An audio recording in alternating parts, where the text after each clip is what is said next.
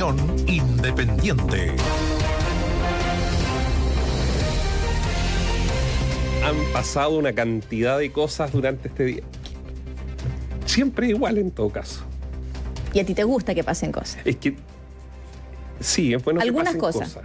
Algunas sí, otras no, porque mm, la verdad que en materia de seguridad nos empezamos a acostumbrar, y lo hemos hablado muchas veces acá en Causa y Efecto, en Radiograma, nos empezamos a acostumbrar sobre la inseguridad. Entonces uno sale acá mismo fuera de la radio y uno se guarda el teléfono. Porque sabemos que puede pasar un motochorro y se lleva el teléfono. Esto le pasa a muchas personas. Ahora sabemos que llegaron unos buses de dos pisos. No sé cómo lo van a hacer para la seguridad, porque las personas del segundo piso, perdón que lo diga así, van a quedar encerradas para los delincuentes. Pues va a ser mucho más fácil incluso robar. Porque si no eh, han logrado controlar que los buses del Transantiago no asalten a las personas de esfuerzo que van, muchos de ellos han trabajado todo el día y van rumbo a su casa y estos delincuentes sin ningún criterio.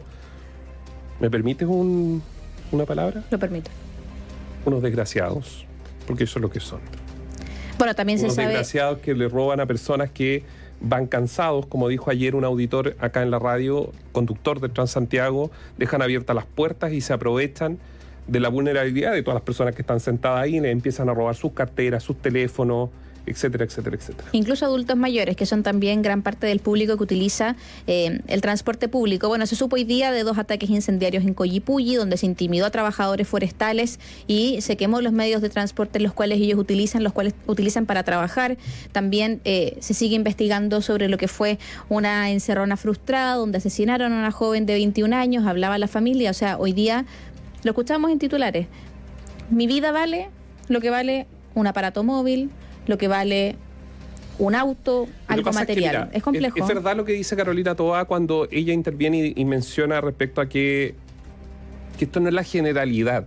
Y tiene razón, si a ver, si claramente no es, no es todos los buses de Transantiago están robando, no to- a todas las personas las están matando todas las noches y tenemos una lista larga. No. Lo que pasa, ministra Toa, lo que pasa, general de carabineros, lo que pasa, director de la PDI, es que es una ruleta rusa.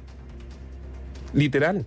Porque no sabes si a ti te va a pasar hoy día o a mí o mañana. Entonces se genera la inseguridad. Y Y, la- esto no es que los medios tengamos responsabilidad o que las personas eh, vivan, digamos, eh, con un susto permanente. Es que es la realidad.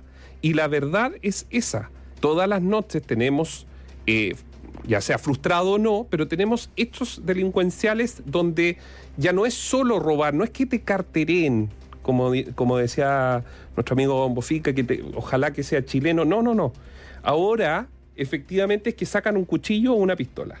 Y se pone muy complicado esto. Pero mira, es que yo quería, como preámbulo de lo que ha pasado durante esta jornada, porque en mis manos tengo algo que se esperó por mucho tiempo, de alguien que no conoce los asaltos en el Transantiago, salvo que los asaltos en el Transantiago al interior pudieran llegar a un tribunal, si es que detuvieran a alguien. Estamos hablando de los jueces. Y claramente no puedo decir los jueces el 100%, porque no es así. Hay muchos jueces que hacen bien su trabajo, que incluso con pandemia fueron a, los juzgados. ¿De qué me refiero? Es que hoy hemos conocido definitivamente el auto acordado sobre los criterios para la autorización del funcionamiento excepcional establecidos en los artículos 47, no lo voy a aburrir con los datos, pero que tiene que ver con el teletrabajo de los señores magistrados. Particularmente nombremos a una, Graciela Muñoz Tapia, hija del ministro de la Corte Suprema y que es jueza del 12 Juzgado de Garantía de Santiago. Y que estuvo en Italia, como lo informamos oportunamente, en una información, una investigación de Nicolás Espinosa, del área de investigación de la radio, que rastreó, hizo el cruce y pudimos establecer que esta jueza, hija de un ministro, usted saque sus propias conclusiones, desde Italia estaba juzgando. Hasta ahora la Corte de San Miguel no nos ha dicho si colocó en Santiago o colocó en Italia. Lo digo irónicamente porque efectivamente no puso en Italia. Arriba. En sus dictámenes, a eso me refiero. No hemos sabido más hasta ahora. ¿Y qué es lo que pasó ahora? Bueno, el autoacordado de la Corte Suprema le dice a las cortes, o le recomienda en definitiva a las cortes de apelaciones como la Corte de San Miguel, que no es el caso de la Corte de Santiago, pero la Corte de San Miguel que a partir del 1 de septiembre todos los jueces deben volver presencialmente al tribunal. Uno se pregunta, o la palabra privilegio como tal es una palabra que ha estado sobre la mesa durante muchos meses y quizá ya llega a ser un poco cliché hablar de privilegios, pero esta medida se toma debido a la pandemia del COVID-19 que se permite a los funcionarios del Poder Judicial, como los jueces, ejercer sus funciones de manera telemática. Bueno, muchos de nosotros tuvimos que realizar tareas telemáticas, universitarios, gente que estaba en sus trabajos, pero hace harto rato ya que eso pasó. O sea, 2021 empezaron a regresar mucho. Entonces, ahí uno se cuestiona por qué quienes debiesen regir las leyes, quienes debiesen realizar los dictámenes, sentencias, recursos, quienes debiesen estar litigando, lo pueden seguir haciendo desde sus casas sin ningún tipo de inconveniente. Tú hablaste de algo que es clave, privilegios. Y yo creo que muchos, y uno de los grandes problemas que tenemos en el país es que hay personas que, y me voy a incluir, porque hay que ser honesto, tenemos ciertos privilegios. Privilegios porque probablemente tenemos garantizado un montón de cosas en el día a día. Mm pero no podemos perder el sentido, y cuando hablo de privilegios en los jueces, el sentido de responsabilidad. Hay un montón, y, podríamos hablar mucho sobre esto, pero el sentido de responsabilidad. Porque resulta que en este país hay jueces que tienen historias familiares con hijos u otros, sin embargo, ellos entendiendo que eran privilegiados, que tenían esta prerrogativa, fueron igual a trabajar, con problemas algunos incluso resfriados que podrían haberse quedado en su casa trabajando. Personalmente, María José, nos dimos unas vueltas por el Centro de Justicia. Y la Corte de Apelaciones de Santiago sí estaba trabajando. Y sí los jueces, y tú podías ver las filas de personas y estaban ahí, mientras que tú entrabas a la soledad del juzgado o de los, de los juzgados que dependen de la Corte de San Miguel y era una vergüenza, señores ministros de la Corte de San Miguel, se los digo a ustedes. Muchos, por ejemplo, hay, hay un par ahí que quieren ser ministros de la Suprema. Una vergüenza, con todo respeto. Con todo respeto. Entonces la diferencia te demuestra que cuando, cuando se obtienen estos privilegios, algunos se aprovechan maliciosamente, porque yo creo que sí era un privilegio, porque necesitábamos que el sistema de justicia operara, necesitábamos que funcionara y funcionó. El tema es que después se, se quedaron con se quedaron en la playa, se quedaron en la costa malfitana, se quedaron en acá nos escribe, el Mediterráneo. Nos escribe uno de nuestros auditores que nos dice que efectivamente los abogados litigantes no son los jueces, es algo diferente y que efectivamente debido a la pandemia se generaron o se abrieron nuevas posibilidades para que, por ejemplo, personas pudiesen acceder a abogados que existían en otras regiones para poder realizar, por ejemplo, audiencias telemáticas, eh, entre otros puntos que sabemos han facilitado muchísimo el trabajo del Poder Judicial. Pero acá el punto va hacia otro lado, porque efectivamente acá sí hubo privilegios. ¿A quién se le permite trabajar desde Italia sin ningún tipo de... O sea, es que creo que cae de cajón, porque la jueza Graciel Muñoz, hija del ministro Sergio Muñoz, dirigió y resolvió audiencias desde Europa. ¿Quién visó que ella se fuera para allá? Es que no, ¿Estaba avisado eso? No, van a haber responsables, si ya no los hubo, lamentablemente. Eh, yo creo que aquí hay hartos responsables, pero bueno, el silencio lo demostró. Ahora se tomó una decisión. A partir del 1 de, septiembre tienen que volver a trabajar presencialmente. No hay excusa, señora Graciela Muñoz, no hay excusa para que usted regrese a su lugar de trabajo, a su metro cuadrado donde tiene que estar para juzgar, porque de usted dependen muchas personas sobre su criterio y escuchar y no estar problemas con internet y que se le pegó internet y que la, audiencia ahí iba y venía, se frenaba, eh, entre medio ella hablaba en italiano con otras personas que nadie sabe quiénes eran, etcétera, etcétera. Entonces, Em, llegó la hora de que hay que, hay que trabajar seriamente. ¿Van a haber eh, juicios telemáticos? Todavía sí.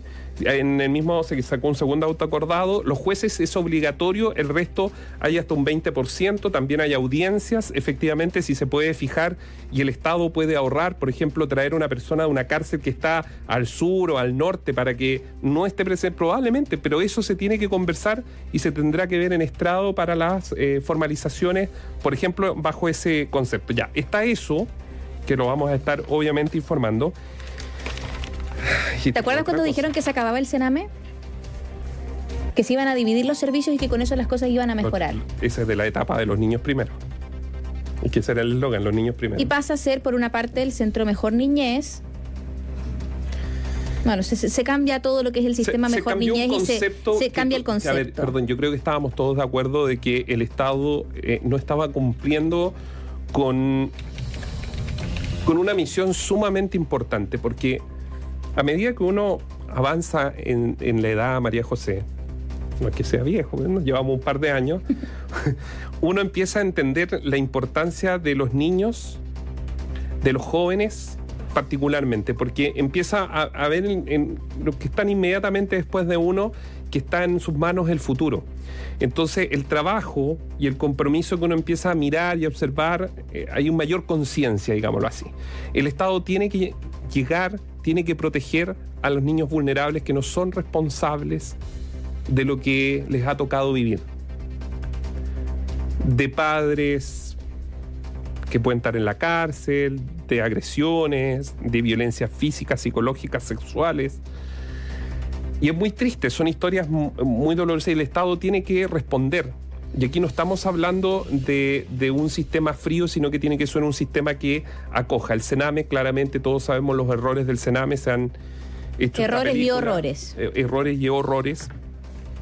Pero cuando uno empieza y revisa documentación como lo hemos hecho en BioBio, y se da cuenta que el servicio Mejor Niñez, miren el nombre, Servicio Mejor Niñez, no es tan mejor niñez. Y probablemente muchos de los que nos están escuchando saben perfectamente lo que pasa en las puertas adentro. Y nos encontramos con lo que tú tenías ahí de una, mm, de una contratación directa que Chile Compra advierte que se le traspasaron 2 mil millones de pesos en un espacio de tiempo a la clínica Midas. ¿Para qué? Para trabajo con niños vulnerables particularmente trabajo psicológico, psiquiátrico psicológico. De hecho, Chile Compra, esta es una, es una investigación detallada, completa, que ustedes pueden encontrar a través de nuestro portal web biobiochile.cl, donde se establece que Mejor Niñez, que es la dependencia del Ministerio de Desarrollo Social y Familia de lo que era el Exename, está bajo la mira de la Contraloría por un informe de Chile Compras donde se advierte exceso de tratos directos. Sí, tratos directos, lo mismo de lo que nosotros hablamos de las fundaciones, que no se realizan concursos públicos, que son dineros públicos que efectivamente debiesen ser licitados y no se licitan, eso mismo. De forma responsable. Porque si yo tengo una fila de niños que necesito que tengan tratamiento psicológico psiquiátrico ahora, uno podría entender, ¿no es cierto?, la contratación directa. Pero ponga atención con lo que voy a revelar, lo que con María José vamos a revelar en este preciso instante. Esto demuestra primero la desprolijidad en que funciona el Estado. Nosotros desde acá podemos saber cosas que el Estado, llamando por teléfono o simplemente mandando un oficio, podrían saber. En mis manos tengo un documento. Este documento lo emite la Ceremi de Salud de la región metropolitana. ¿A quién se lo emite? A nosotros, a Radio Bio Bio. ¿Por qué? Se lo voy a leer. Frente a la solicitud de Radio Bio Bio, la Seremi de Salud Metropolitana señala, El establecimiento de salud consultado por la clínica Midas, la de los 2 mil millones que le transfirió el Ministerio de Desarrollo Social a través del servicio Mejor Niñez, que en ese momento dependía de quién? De Giorgio Jackson. Bueno, resulta que ese servicio al que le pasaron 2 mil millones, la autoridad sanitaria nos está diciendo a nosotros, no al servicio Mejor Niñez, a nosotros, Radio Bio Bio, que resulta que el establecimiento de salud consultado cuenta con autorización sanitaria para 19 pacientes, la que fue extendida en marzo del 2016. Y agrega, ha sido fiscalizado por la autoridad sanitaria en dos oportunidades, en octubre del 2022 y en marzo del 2023. Instancias en las que tras constatar diversas falencias se le dio, escuche bien, inicio a un sumario sanitario Dentro de las irregularidades más relevantes registradas en la última fiscalización, se constató la presencia de una sala de procedimientos inyectables. Es que escuche esto. Procedimientos inyectables sin autorización sanitaria ausencia de la sala de aislamiento con las condiciones de seguridad necesarias para evitar riesgos y daños al paciente, enchufes y cables eléctricos en mal estado en diversas áreas, estamos hablando de una clínica psiquiátrica. Le agrego, no acredita existencia de comité asesor técnico y ético, presenta fichas clínicas incompletas y no demuestra al momento de la inspección un plan de tratamiento integral entre otras falencias. Actualmente, nos dice la autoridad sanitaria, Radio Bio Bio, la sala de procedimientos que estaba funcionando sin autorización sanitaria se encuentra con medida de prohibición de funcionamiento dictada por la Seremi de Salud de Región Metropolitana. Esto es un horror. ¿Sabe por qué? Porque la administración de Giorgio Jackson y el servicio de mejor niñez no les costaba nada llamar para ver a quién le iban a pasar dos mil millones de pesos, porque esto fue antes incluso de los últimos giros de los dos mil millones. Preguntarle ahí, al lado, si es, si es la Seremia, es la autoridad sanitaria, es parte del gobierno, no es la oposición. No es la Corte, el Poder Judicial, un tribunal independiente, tampoco es la Contraloría es de las mismas autoridades y decirle, oye, la clínica, no estoy hablando de Giorgio Jackson, estoy hablando de estos enormes equipos que tienen los gobiernos, los ministerios, decirle, queremos entregarle urgente a la clínica Midas, ¿tiene algún problema? Y la autoridad sanitaria que sí había hecho su trabajo le hubiese dicho, sí, ¿sabes qué? Mira, tengo esto, esto, esto, esto, esto, por ningún motivo. Vas a poner en riesgo a los niños, no sé, le da las advertencias, las observaciones, o por último, mira lo que te voy a decir. el ministerio le dirá, ¿sabe qué clínica? Tiene que subsanar todos estos puntos para que usted pueda obtener los 2 mil millones. O alguna vuelta más corta quizás, Néstor. Licitar. Aburre licitar para ver quién era la persona o el lugar o el centro psiquiátrico encargado de poder atender a niños en situación vulnerable, porque son dos mil millones de pesos. No estamos hablando de un contrato simple. Y aburre ver que las autoridades, mientras pasa el tiempo, salen escándalos, juegan con este tipo de cosas, porque sí, no hacer la pega es jugar. Y están ganando sueldos millonarios y no están haciendo absolutamente nada por mejorar el sistema, porque con esto de mejor niñez no tiene nada. Y por último, para terminar, esto demuestra el gran problema del Estado. No poder tomar el teléfono y llamar al que está al lado dentro del mismo Estado es reírse al final de todos nosotros. Análisis sin compromisos. Opinión independiente.